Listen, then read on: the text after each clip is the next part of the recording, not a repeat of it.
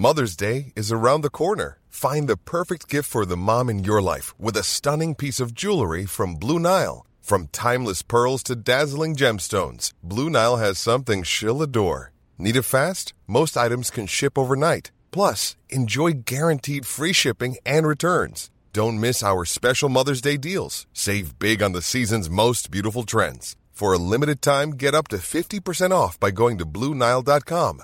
That's BlueNile.com.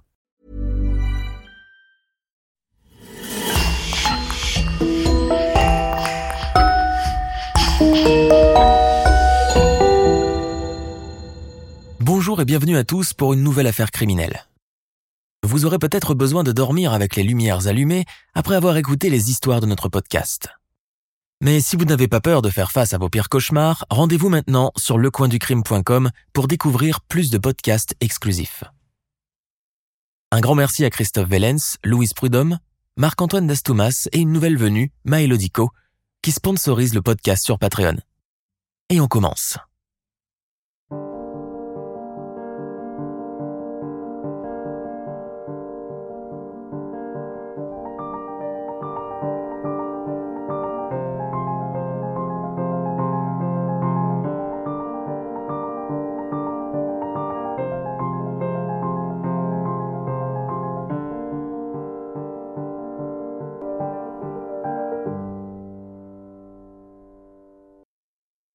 Aujourd'hui, je vais vous raconter une sordide affaire criminelle qui s'est déroulée en Autriche. Cette affaire a éclaté en 2008, alors que tout le pays est encore secoué et indigné par la tristement célèbre affaire de kidnapping et de séquestration de Natasha Kampusch, une jeune fille autrichienne qui avait disparu en 1998 alors qu'elle n'avait que 10 ans. Elle avait été enlevée le 2 mars 1998 et détenue dans une cave secrète par son ravisseur, Wolfgang Priklopil, pendant plus de 8 ans jusqu'à son évasion le 23 août 2006. C'est dans cette Autriche sur laquelle plane toujours la terreur suscitée par l'affaire Natasha Kampusch que prend place notre histoire d'aujourd'hui. Nous sommes au 40 Ipstrasse, dans le pavillon d'un joli quartier résidentiel de la paisible ville d'Amstetten, à une centaine de kilomètres de Vienne, dans la Basse-Autriche. Dans ce pavillon vit la discrète famille Fritzel. Joseph, le patriarche qui règne en maître sur les lieux, est un homme autoritaire et rigoureux. Il dirige son épouse et ses dix enfants comme on dirigerait un bataillon. Il faut quand même lui accorder le fait qu'il ait dédié toute sa vie à procurer un train de vie confortable au sien, notamment à Rosemary, la femme qui partage sa vie depuis bientôt 52 ans et la mère de ses enfants. C'est une épouse aimante et une maman tendre. Ce qui l'importe le plus est bien de tenir son ménage, pour tout le reste, c'est le mari qui décide. Ce n'est pas pour autant que les époux Fritzel sortent de l'ordinaire. Il faut dire que c'est juste un couple d'une autre époque. Globalement, nous sommes face à une famille on ne peut plus normale, sans histoire et à la bonne réputation. C'est justement dans cette famille et dans ce pavillon que prend place notre affaire d'aujourd'hui. Elle commence par un appel au service de secours le samedi 19 avril 2008. Bonjour, je suis Joseph Fritzel. Ma petite fille est malade, elle convulse. Elle est inconsciente. Faites vite, Envoyez-moi une ambulance d'urgence au 40 Ipstrasse. Ma Kirstine risque de mourir, aidez-moi. Aussitôt, une ambulance arrive sur place et transporte la jeune fille de 19 ans, inconsciente, à l'hôpital d'État de Morsviertel d'Amstetten. La jeune Kirstine est admise au service de réanimation pour une insuffisance rénale potentiellement mortelle. Elle est entre la vie et la mort et son état ne cesse de s'aggraver, d'autant plus que les médecins n'arrivent pas à diagnostiquer ce dont elle souffre. Les seuls éléments qui figurent sur le tableau clinique qu'ont pu dresser les médecins sur le cas de Kirstine sont le fait qu'elle soit édentée, qu'elle souffre d'une carence anormale en vitamine D, comme si la jeune fille n'avait jamais été exposée à la lumière du soleil. Un tableau clinique inédit et pour le moins déroutant. Le mystère qui plane sur la maladie de la jeune fille pousse les médecins à solliciter le grand-père à l'origine de son hospitalisation afin de trouver ne serait-ce qu'un début de réponse à toutes les questions qu'ils se posent sur le cas de Kirsten. Monsieur Fritzel, nous voulons aider votre petite fille. Elle risque de mourir d'un moment à l'autre, mais il nous faut plus d'informations sur ses antécédents ou sur ce qui a pu l'amener à cet état. Oui, je comprends. Moi aussi, je ne cherche qu'à vous fournir toute l'aide dont vous avez besoin pour sauver ma Kirstine. Sauf que je ne sais pas quoi vous dire. Avez-vous des maladies génétiques dans votre famille ou dans celle de son père? Non, non, pas que je sache. Est-ce que Kirstine est allée en voyage à l'étranger ces dernières semaines? Aucune idée, répond le grand-père, perdu. Je suis confus et j'ai honte de ce que je vais vous dire. Ma fille Elisabeth est une mère épouvantable. Elle nous a quittés depuis plusieurs années pour vivre dans une secte. Et depuis, elle a abandonné quatre de ses enfants sur le palier de notre porte. Elle a laissé une lettre avec les enfants qu'elle abandonne pour nous demander à sa mère et moi d'en prendre soin et de les élever convenablement. Est-ce que c'est le cas de Kirstine? Oui, tout à fait. En fait, je n'avais pas connaissance de l'existence de Kirstine jusqu'à ce week-end, lorsque je l'ai trouvée inconsciente devant chez moi avec une lettre déposée à côté d'elle. Que dit cette lettre, monsieur Fritzel demandent les médecins, de plus en plus surpris. Je pense qu'elle vous est adressée. Tenez, je l'ai sur moi. Malheureusement, je n'en sais pas plus que vous sur ma petite fille. Joseph Fritzel remet au docteur Albert Reiter, chef du service de réanimation de l'hôpital d'Amstetten, cette lettre bizarre adressée à l'équipe médicale en charge de Kirstine.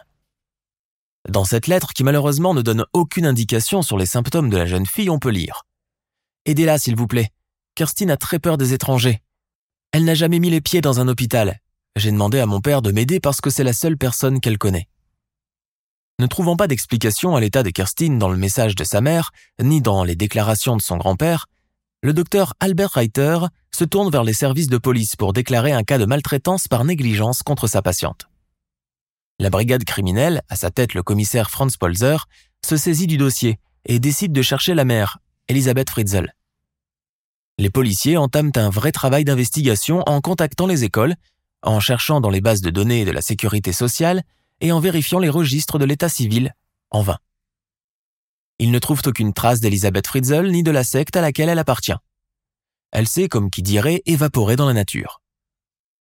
Tandis que l'enquête sur la recherche d'Elisabeth piétine, l'état de Kerstin, sa fille, continue de se détériorer, et le besoin des médecins d'informations supplémentaires sur ses antécédents médicaux pour comprendre l'évolution ultérieure de sa maladie devient de plus en plus urgent. Ainsi, le 21 avril, le docteur Albert Reiter lance un appel à Elisabeth sur ORF TV, la première chaîne de télévision autrichienne du service public. Il déclare pendant son intervention télévisée J'aimerais que la mère de Kirstine nous contacte. Nous ferons preuve de la plus grande discrétion à son égard. Je suis convaincu qu'elle peut sûrement nous aider à établir un diagnostic et à trouver un traitement. Le samedi 26 avril 2008, soit une semaine jour pour jour après l'admission de Kirstine à l'hôpital, sa mère se manifeste. Elle a, semble-t-il, été sensible à l'appel télévisé du docteur Reiter l'implorant de venir en aide à sa propre fille. En effet, Elisabeth a quitté la secte et elle est de retour au domicile familial, accompagnée d'une adolescente et d'un garçon de 6 ans qu'elle présente comme ses enfants Stéphane et Félix. Le vieux Joseph Fritzel, soucieux de l'état de santé de sa petite fille qui est désormais plongée dans un coma artificiellement provoqué, en attendant de nouveaux éléments la concernant, s'empresse d'emmener Elisabeth au chevet de sa fille Kirstine à l'hôpital. Lors de sa visite, Elisabeth reste muette face aux interrogations du docteur Reiter quant à l'état de santé de sa fille. Celui-ci décide alors de contacter la brigade criminelle pour leur signaler que Joseph et Elisabeth se trouvent à l'hôpital. Très vite, les policiers se rendent sur place et arrêtent Elisabeth. Sur le chemin qui mène au poste de police, elle reste silencieuse. Un silence qu'elle garde également pendant sa brève détention et maintient lors de son interrogatoire, malgré les questions persistantes des enquêteurs, qui ne cessent de lui répéter où étiez-vous pendant toutes ces années? Parlez-nous de la secte dans laquelle vous étiez. Vous ne voulez pas répondre? Vous êtes une mère, n'est-ce pas? Dites-nous au moins pourquoi vous avez négligé vos enfants. Après plusieurs heures d'insistance, Elisabeth parle enfin. Je vais tout vous dire, mais je suis sûr que vous ne me croirez pas, et même si vous finissez par me croire, personne ne peut nous protéger, mes enfants et moi. Les enquêteurs lui assurent que quelles que soient ses déclarations, ils la croiront sans émettre aucun doute sur ses dires. Ils lui garantissent également qu'elle n'a pas à avoir peur et qu'ils la prendront en charge, elle et ses enfants. Se sentant en sécurité, Elisabeth, 42 ans, fait une effroyable déclaration aux policiers. Celle-ci dure deux heures, pendant lesquelles Elisabeth, qui est dépeinte jusqu'alors comme une mère indigne, se livre à un terrible récit sans concession, raconte ses 24 dernières années d'existence. Elle déclare aux enquêteurs qu'elle n'a jamais fait partie d'aucune secte, et qu'elle n'a jamais abandonné aucun de ses enfants, ils lui ont juste été retirés. Plus déroutant, elle n'a jamais quitté le domicile familial du 40 Ipstrasse et depuis 24 ans, c'est la première fois qu'elle se retrouve à l'extérieur. Elle dit aux enquêteurs que son père a commencé à abuser d'elle en 1977 quand elle n'avait que 11 ans. Elle leur dit également qu'elle est détenue en captivité par son père, Joseph Fritzel, et le père de ses enfants, dans le sous-sol de la maison familiale du 40 Ipstrasse depuis ses 18 ans. En effet, pendant son emprisonnement, qui a duré presque un quart de siècle, Elisabeth est agressée physiquement, torturée, abusée sexuellement et violée à plusieurs reprises par son propre père. Elle déclare aussi avoir donné naissance à sept enfants, dont un qui a perdu la vie à la naissance. Ces sept enfants sont le fruit des relations incestueuses forcées qu'elle a subies. Le lendemain, c'est-à-dire le 27 avril, et en conséquence de la déposition d'Elisabeth, elle est libérée. Son père est placé en garde à vue et est interrogé. Le jour même, le parquet ordonne des tests ADN de paternité des enfants, une perquisition du domicile des Fritzel, et les policiers débutent une enquête de voisinage. Le 29 avril, la fouille du domicile a déjà eu lieu. Et tandis que l'enquête est toujours en cours, les résultats des tests ADN tombent. Il confirme que Joseph Fritzl est bel et bien le père biologique des six enfants vivants de sa propre fille. Les enquêteurs confrontent Joseph Fritzl à tous les éléments dont il dispose. Mais avant de revenir en détail sur les résultats des fouilles et l'enquête de voisinage, commençons par l'interrogatoire. En effet, à la lumière de toutes les preuves aux mains des enquêteurs, Joseph Fritzl ne peut pas nier les allégations de sa fille Elisabeth. Il avoue tout.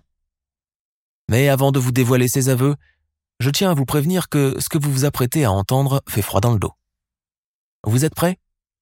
Allons-y alors. Joseph Fritzl commence sa déposition en expliquant que pendant ces 24 dernières années, il n'a fait que protéger sa fille adorée, Elisabeth, d'elle-même et du monstrueux monde extérieur. Il déclare qu'à partir de l'adolescence, elle commence à mal tourner, elle se drogue, multiplie les relations sexuelles, se rebelle et devient de moins en moins obéissante. Mais l'événement qui pousse Joseph à trouver une solution radicale aux agissements de sa fille survient en janvier 1983. Elisabeth a 17 ans à l'époque. Elle a terminé sa scolarité obligatoire et entame tout juste un apprentissage pour devenir serveuse quand elle fait une fugue. Ce n'est que trois semaines plus tard que la police la retrouve à Vienne, cachée chez un ami qu'elle a rencontré lors de son apprentissage. Elle est encore mineure, elle est donc renvoyée chez ses parents. À son retour au domicile familial, elle poursuit son apprentissage qu'elle termine à la mi-1984 et se voit très rapidement offrir un emploi à quelques kilomètres d'Amstetten, dans la ville de Linz. Mais la machination machiavélique de son père a déjà commencé. Il attend juste que sa fille atteigne la majorité. Le 28 août 1984, Joseph Fritzl attire sa fille Elisabeth, alors âgée de 18 ans, dans la cave de la maison familiale, prétextant qu'il a besoin d'aide pour porter une porte. La jeune fille le suit sans se poser de questions. Une fois dans la cave et la porte massive ajustée dans le cadre et fixée sur les rails en acier, Fritzl l'immobilise, lui tient une serviette imbibée d'éther sur le visage jusqu'à ce qu'elle perde connaissance. Lorsqu'elle se réveille, la jeune fille, toujours sonnée par les effets de l'éther, ne comprend pas ce qui lui arrive. Elle est allongée dans l'obscurité la plus totale. Elle essaie de se lever, mais n'y parvient pas. Quelque chose la retient. Elle est en fait menottée et attachée au mur. Il ne lui reste à présent que d'appeler à l'aide de toutes ses forces. Sauf qu'hormis l'écho de sa voix, elle n'entend aucun bruit. Elisabeth ne le sait pas encore, mais son père vient de l'enfermer dans la chambre qui lui servira de cellule pendant 24 ans. Le lendemain, le 29 août 1984, Rosemary Fritzl, la mère, inquiète de la disparition de sa fille, se rend chez les forces de l'ordre pour demander le déclenchement d'une enquête pour personnes disparues. Environ un mois après l'absence d'Elisabeth, afin de dissiper tout soupçon et mettre un terme à la procédure de disparition lancée par la police, Fritzl remet une lettre au policier, la première d'une longue série qu'il a forcé sa fille à écrire tout au long de sa captivité. Dans cette première lettre, qui porte le cachet de la porte de Brno, une ville à 137 km d'Amstetten, Elisabeth écrit Chère maman, cher papa, je vous écris pour vous assurer que je vais bien. Je ne pouvais plus supporter la vie en famille. J'ai donc choisi de vivre chez un ami pendant quelque temps. Je suis très heureuse et épanouie là où je suis. S'il vous plaît, ne me cherchez pas. Autrement, je partirai loin, très loin. Peut-être même que je quitterai l'Autriche. Je vous en prie, Laissez-moi vivre comme je l'entends. Je vous embrasse très fort, votre Lizzie qui vous aime. Avec ce courrier, Fritzl obtient ce qu'il voulait. Le dossier de la disparition de sa fille est classé sans suite et son épouse n'a plus désormais à se poser de questions. Il émet même une hypothèse selon laquelle Elisabeth aurait été embrigadée dans une secte religieuse. Au cours des 24 années suivantes, Fritzl rend visite à Elisabeth dans la chambre cachée presque tous les jours, ou au moins trois fois par semaine. Il lui apporte de la nourriture ainsi que diverses fournitures qu'il juge nécessaires à la vie quotidienne et la viole à plusieurs reprises. Il en fait son esclave sexuel. Elle donne ainsi naissance à sept enfants dans des conditions inhumaines, seule et sans aucune assistance médicale. Le premier accouchement a lieu le 30 août 1988, soit presque deux ans après son emprisonnement, et sa fille aînée Kirstine est née. Elle vivra avec sa mère dans la cave jusqu'au fameux samedi 19 avril 2008, le jour de son hospitalisation. Le 1er février 1990, une petite fille, Stéphane, est née. Elle reste également dans la cave jusqu'en 2008. Le 29 août 1992, Lisa naît. Début mai 1993, lorsqu'elle a 9 mois, elle est retirée à sa mère et est découverte à l'extérieur du domicile familial dans une boîte en carton, qui aurait été laissée par Elisabeth avec une note demandant que l'enfant soit pris en charge. Cinq jours après la découverte du bébé, les services sociaux prennent en charge le nourrisson. Fin 1993, le couple Fritzl demande la garde de la fille. La garde de Lisa est accordée aux grands-parents le 1er juillet 1994. Le 26 février 1994, le quatrième enfant, Monica, est né. Le 16 décembre, Monica, 10 mois, est également retirée à sa mère en captivité depuis bientôt 9 ans maintenant. Elle est retrouvée par Rosemary Fritzl dans une poussette devant l'entrée de la maison. Une demi-heure plus tard, Madame Fritzl reçoit un appel téléphonique, lui demandant de s'occuper de l'enfant. La voix de l'appelant ressemble à celle d'Elisabeth. Fritzl a semble-t-il utilisé un enregistrement de la voix de sa fille. Rosemary a signalé l'incident à la police, exprimant son étonnement qu'Elisabeth connaisse leur nouveau numéro de téléphone non répertorié. Le couple adopte Monica aussi. En 1994, Elisabeth est à l'étroit dans sa minuscule cellule avec ses deux enfants aînés et ses grossesses qui se multiplient. Elle implore alors son père de leur trouver une solution. Suite à ces demandes répétées, Fritzl autorise l'agrandissement de la prison, obligeant Elisabeth et ses enfants à travailler pendant des années à creuser le sol à main nue. La prison passe alors de 35 à 55 mètres carrés. Le 28 avril 1996, une autre naissance, et avec encore plus de souffrance pour le corps affaibli de la jeune fille, devenue jeune femme dans la trentaine et toujours en captivité. Cette fois-ci, elle donne naissance à des jumeaux. L'un des deux frères jumeaux décède trois jours après sa naissance dans les mains de Joseph Fritzl, qui se débarrasse aussitôt du minuscule corps du bébé dans un incinérateur. Le jumeau survivant, Alexander, est également enlevé et emmené à l'étage à l'âge de 15 mois. Il est lui aussi découvert dans des circonstances similaires à celles de ses deux sœurs. Le 3 août 1998, les époux Fritzl prennent le petit Alexander en famille d'accueil. Le 16 décembre 2002, le dernier enfant de la fratrie est né. Il s'appelle Félix, et il est resté dans la cave avec sa mère et ses deux grandes sœurs jusqu'à la fin du supplice en 2008. Fritzl déclare qu'il a gardé Félix dans la cave avec Elisabeth parce que sa femme ne pouvait plus s'occuper d'un autre enfant. Pendant toutes ces années, Joseph Fritzl a bien caché son jeu. Il a mené une vie tout à fait ordinaire à l'étage avec son épouse Rosemary, ses autres enfants, les frères et sœurs d'Elisabeth et ses soi-disant trois petits-enfants. Il a tellement bien caché son jeu que même les travailleurs sociaux qui rendaient visite régulièrement à la famille n'ont jamais eu aucun soupçon à son égard. Joseph Fritzl déclare aux policiers que malgré les conditions de vie épouvantables de sa fille, elle a tenu à bien éduquer les enfants qui ont vécu avec elle. Elle leur a appris à lire et à écrire et leur parlait très souvent du monde extérieur qu'ils n'avaient jamais vu.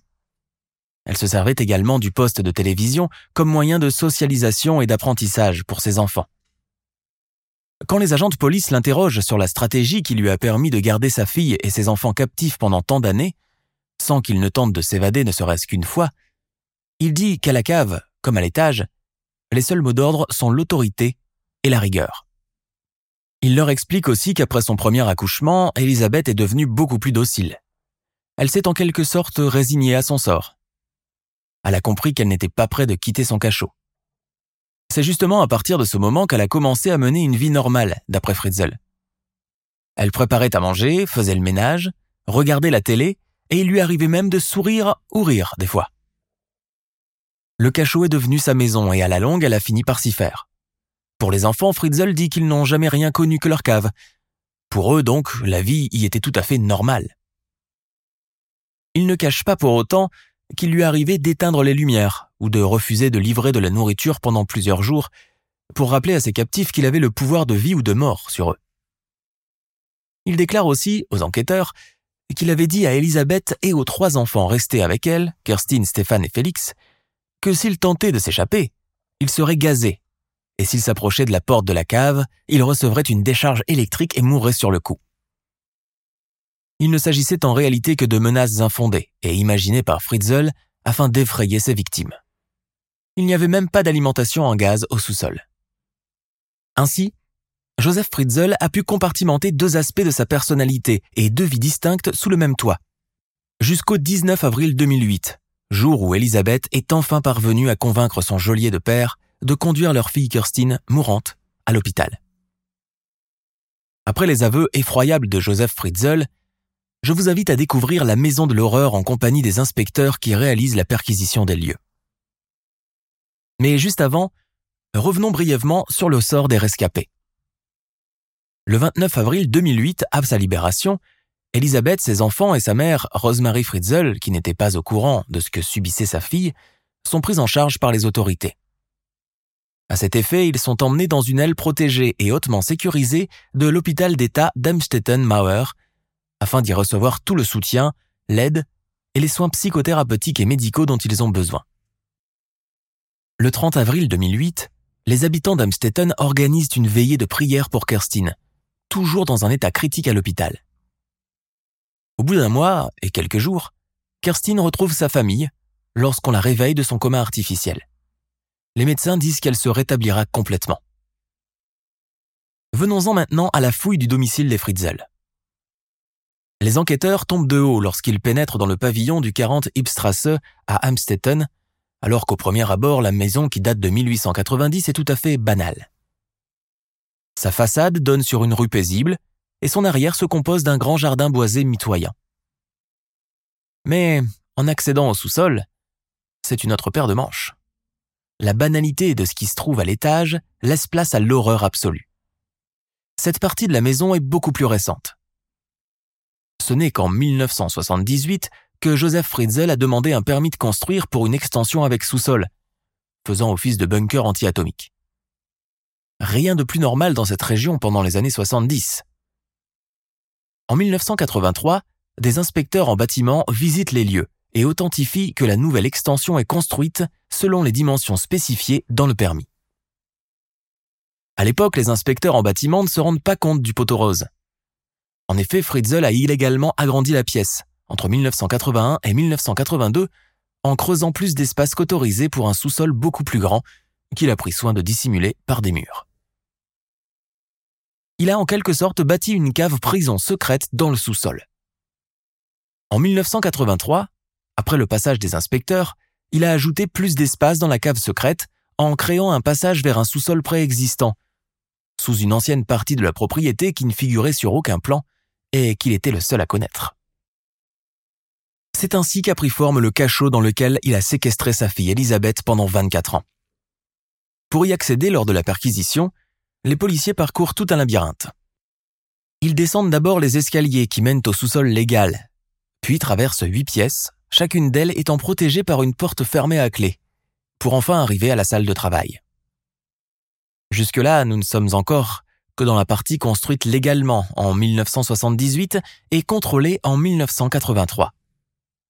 Mais c'est dans cette salle qui sert d'espace de vie et d'atelier à Joseph Fritzl qu'est dissimulée la porte de l'enfer, derrière des étagères qu'on peut déplacer avec des glissières.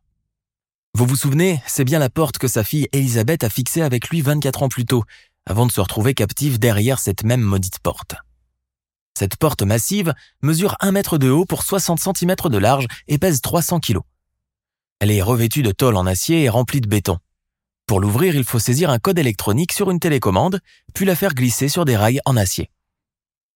Derrière se trouve un couloir de 5 mètres de long. À son extrémité, une dernière porte sécurisée par des dispositifs de verrouillage électronique qui mène enfin à la prison d'Elisabeth. Il s'agit d'une pièce humide d'environ 55 mètres carrés, sans aucune source de lumière naturelle et dans laquelle on respire difficilement. Elle contient trois petites cellules ouvertes d'une hauteur d'environ 1,70 m, reliées par des passages étroits. Les cellules ne sont pas disposées sur un seul niveau, chacune d'elles se trouve à un niveau légèrement différent de l'autre. Elles sont toutes insonorisées avec des tapis en caoutchouc. La première cellule est équipée d'une zone de stockage, un lavabo, des toilettes, un coin douche, un coin cuisine avec une plaque chauffante, une machine à laver et un réfrigérateur, un espace de vie avec une petite table à manger, un poste de télévision avec un magnétoscope et une radio. Les deux autres cellules font office de chambre à coucher. Il y a deux lits dans chacune. Pour pénétrer dans cette prison dans laquelle ont été détenus Elisabeth et ses trois enfants pendant près d'un quart de siècle, les enquêteurs ont traversé cinq sous-sols verrouillables et une dizaine de portes au total. Tout ceci dans une atmosphère étouffante, un silence absolu et sans aucun rayon de soleil.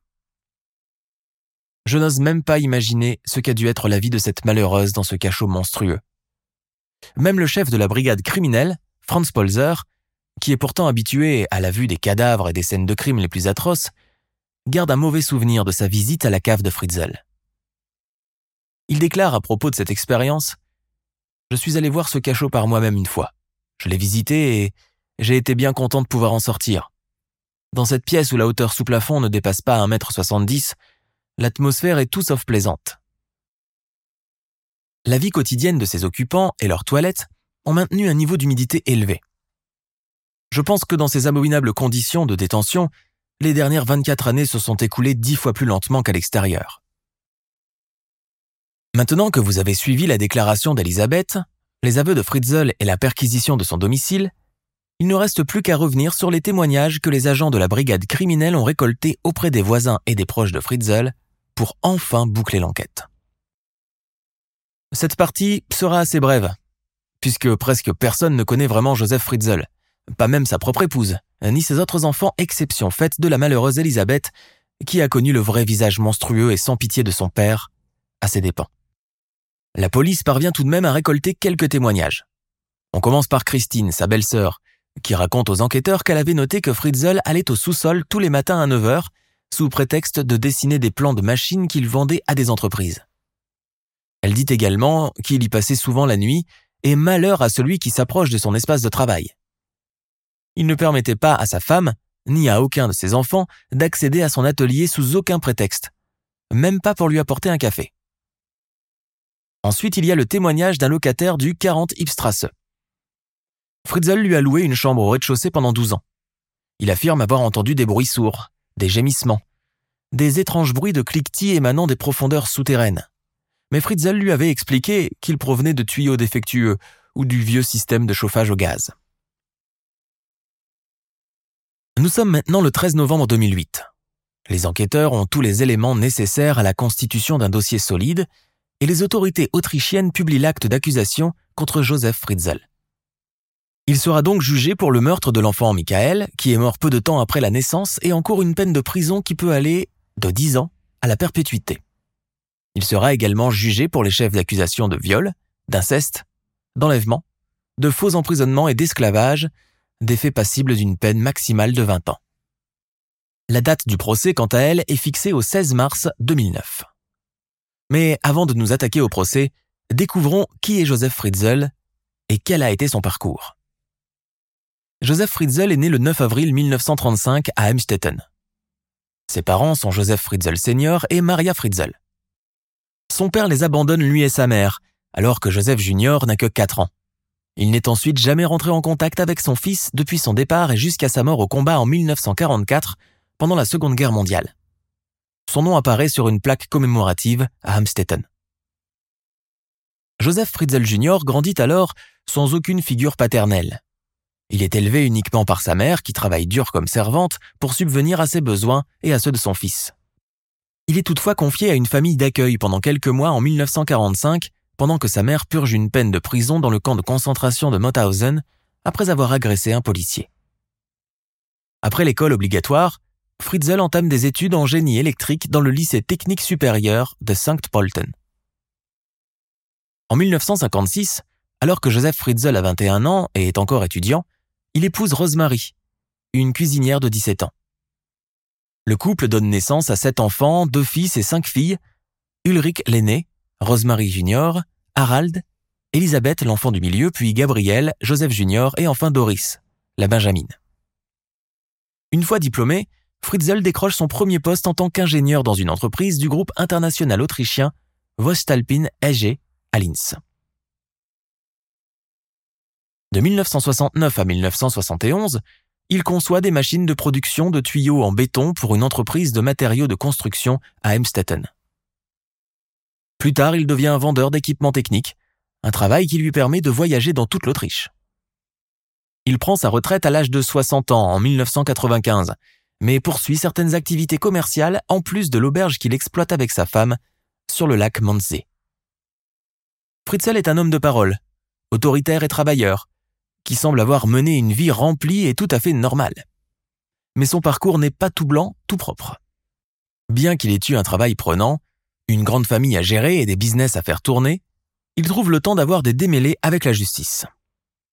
En 1967, Fritzl, 32 ans, marié et avec une situation professionnelle établie, fait irruption au domicile d'une infirmière de 24 ans, alors que son mari est absent. Il la viole en lui tenant un couteau sous la gorge, tout en la menaçant de la tuer si elle crie.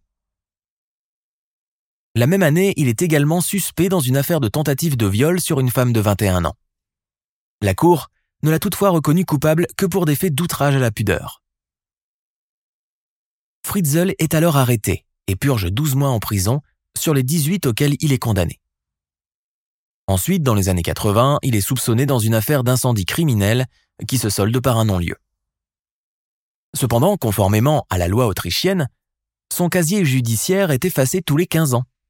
En conséquence, plus de 25 ans plus tard, lorsqu'il demande l'adoption et l'accueil des enfants d'Elisabeth, les services sociaux n'ont pas connaissance de ses antécédents criminels.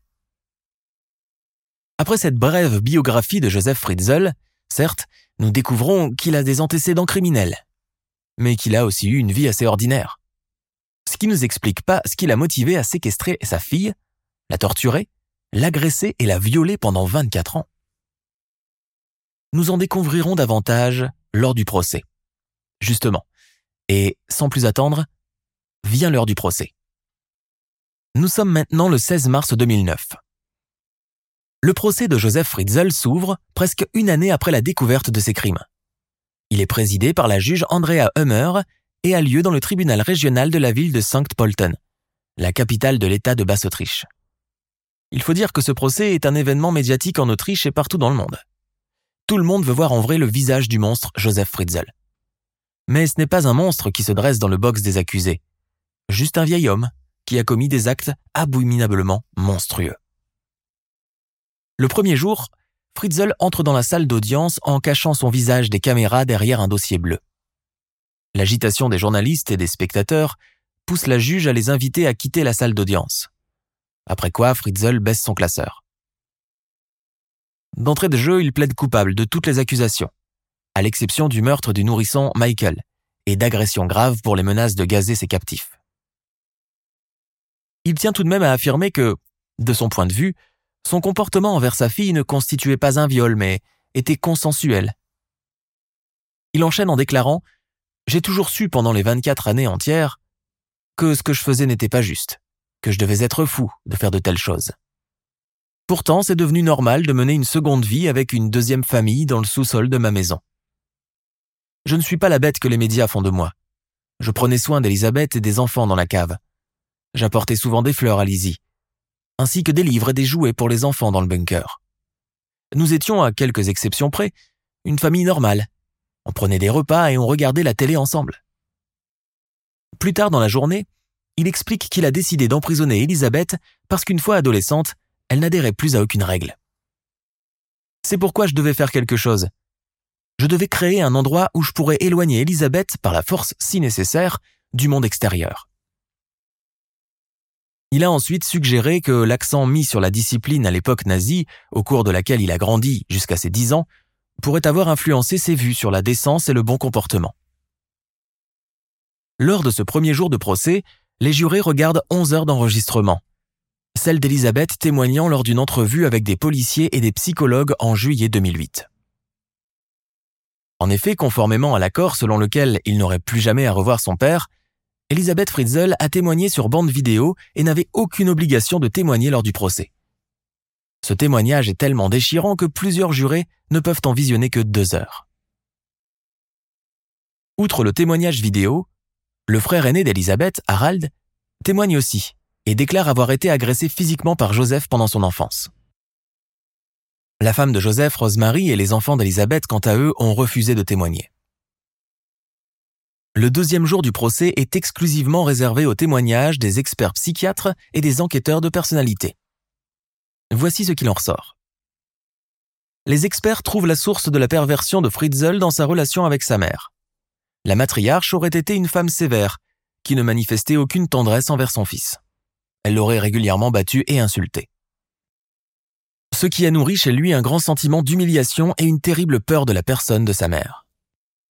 Cette peur a subsisté chez Joseph, même à l'âge adulte, puisqu'en 1959, après qu'il se soit marié et ait acheté sa maison, sa mère emménage avec lui et reprend son rôle tyrannique dans le foyer conjugal de son fils, l'humiliant ainsi devant sa femme et ses enfants. Ce n'est qu'en avançant dans l'âge qu'elle perd petit à petit son autorité. Et les rôles s'inversent. Sa vieille mère, qui jadis fut une femme crainte, finit à son tour par craindre son fils.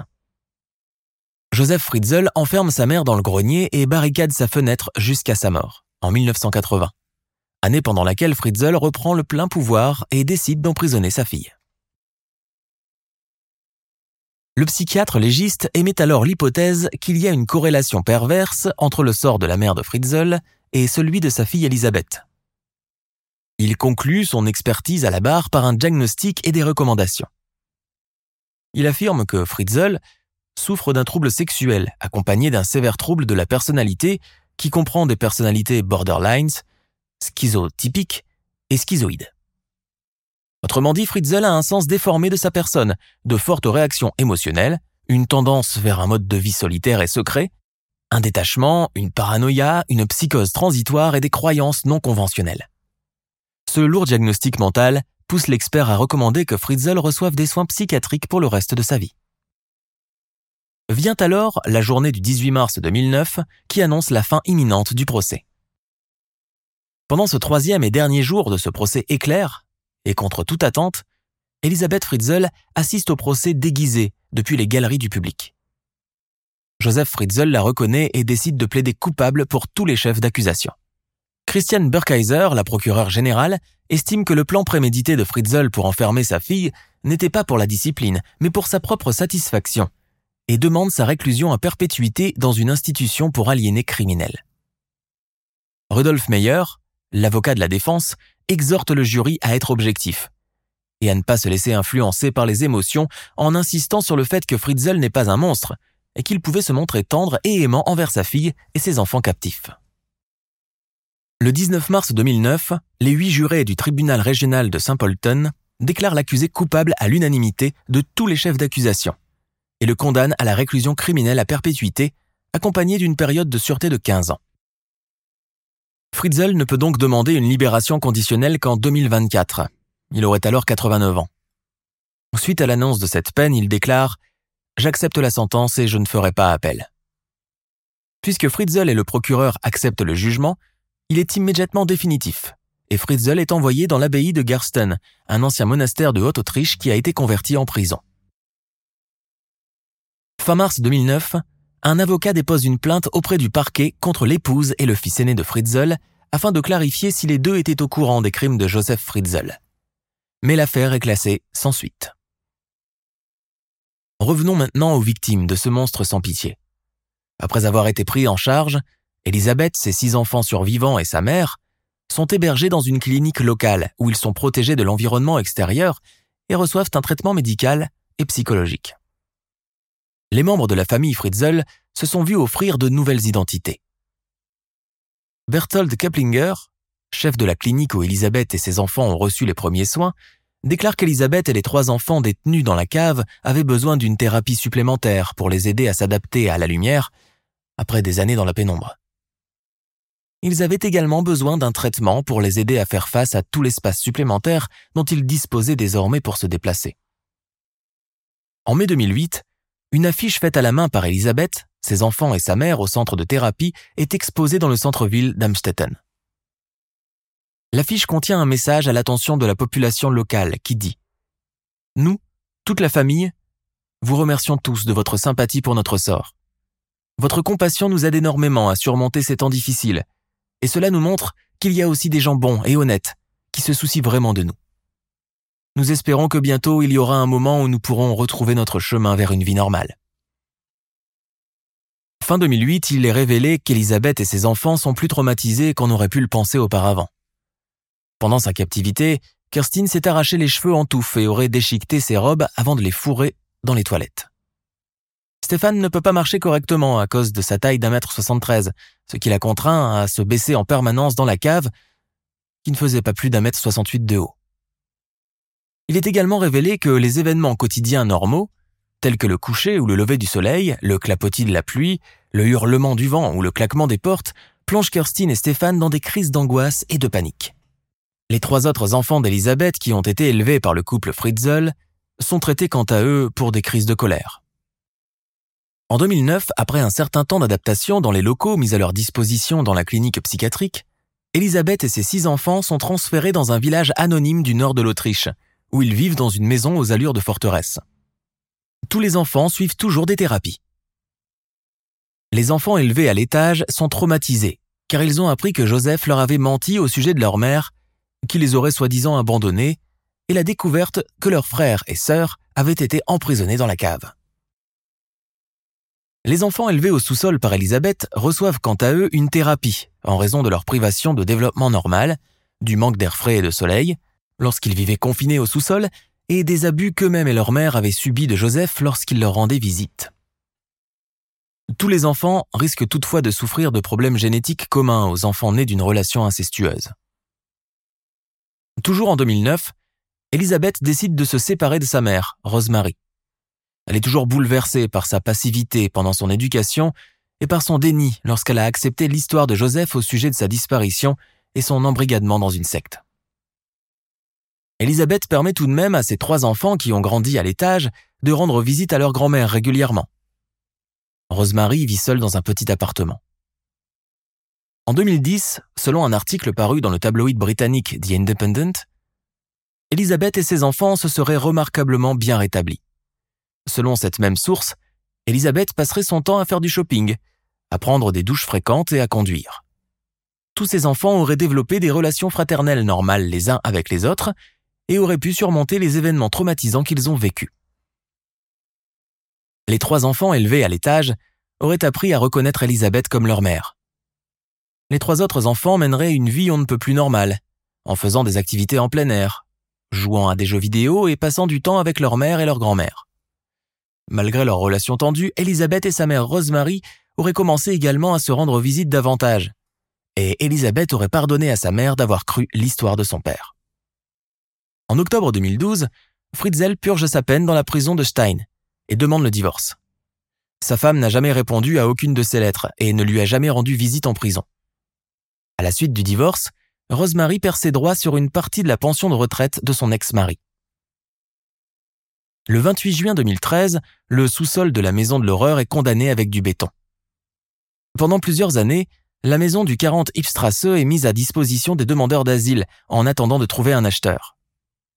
En 2016, elle trouve enfin preneur et son propriétaire la transforme en une sorte de petit immeuble avec plusieurs appartements. En mai 2017, Joseph Fritzl change son nom pour Joseph Meyroff, par peur des représailles des autres détenus.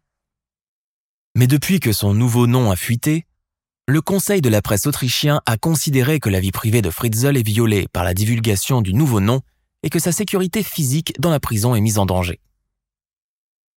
Entre-temps, il a sûrement dû être transféré de sa prison et a dû changer encore une fois de nom.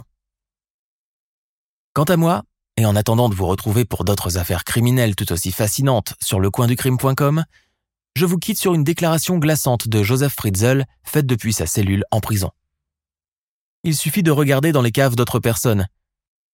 Vous y trouverez sûrement d'autres Elisabeth et d'autres familles cachées.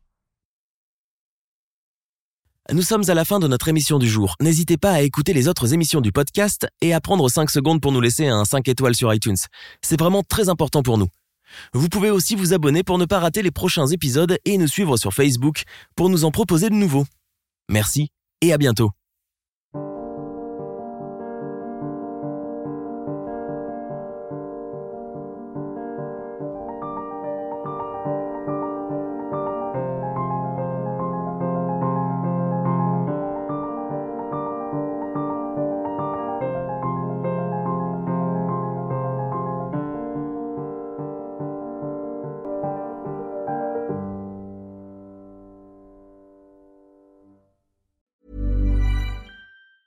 Planning for your next trip? Elevate your travel style with Quince. Quince has all the jet setting essentials you'll want for your next getaway, like European linen, premium luggage options, buttery soft Italian leather bags, and so much more. And it's all priced at 50 to 80% less than similar brands. Plus, Quince only works with factories that use safe and ethical manufacturing practices. Pack your bags with high-quality essentials you'll be wearing for vacations to come with Quince. Go to quince.com slash trip for free shipping and 365-day returns. Tired of ads interrupting your gripping investigations?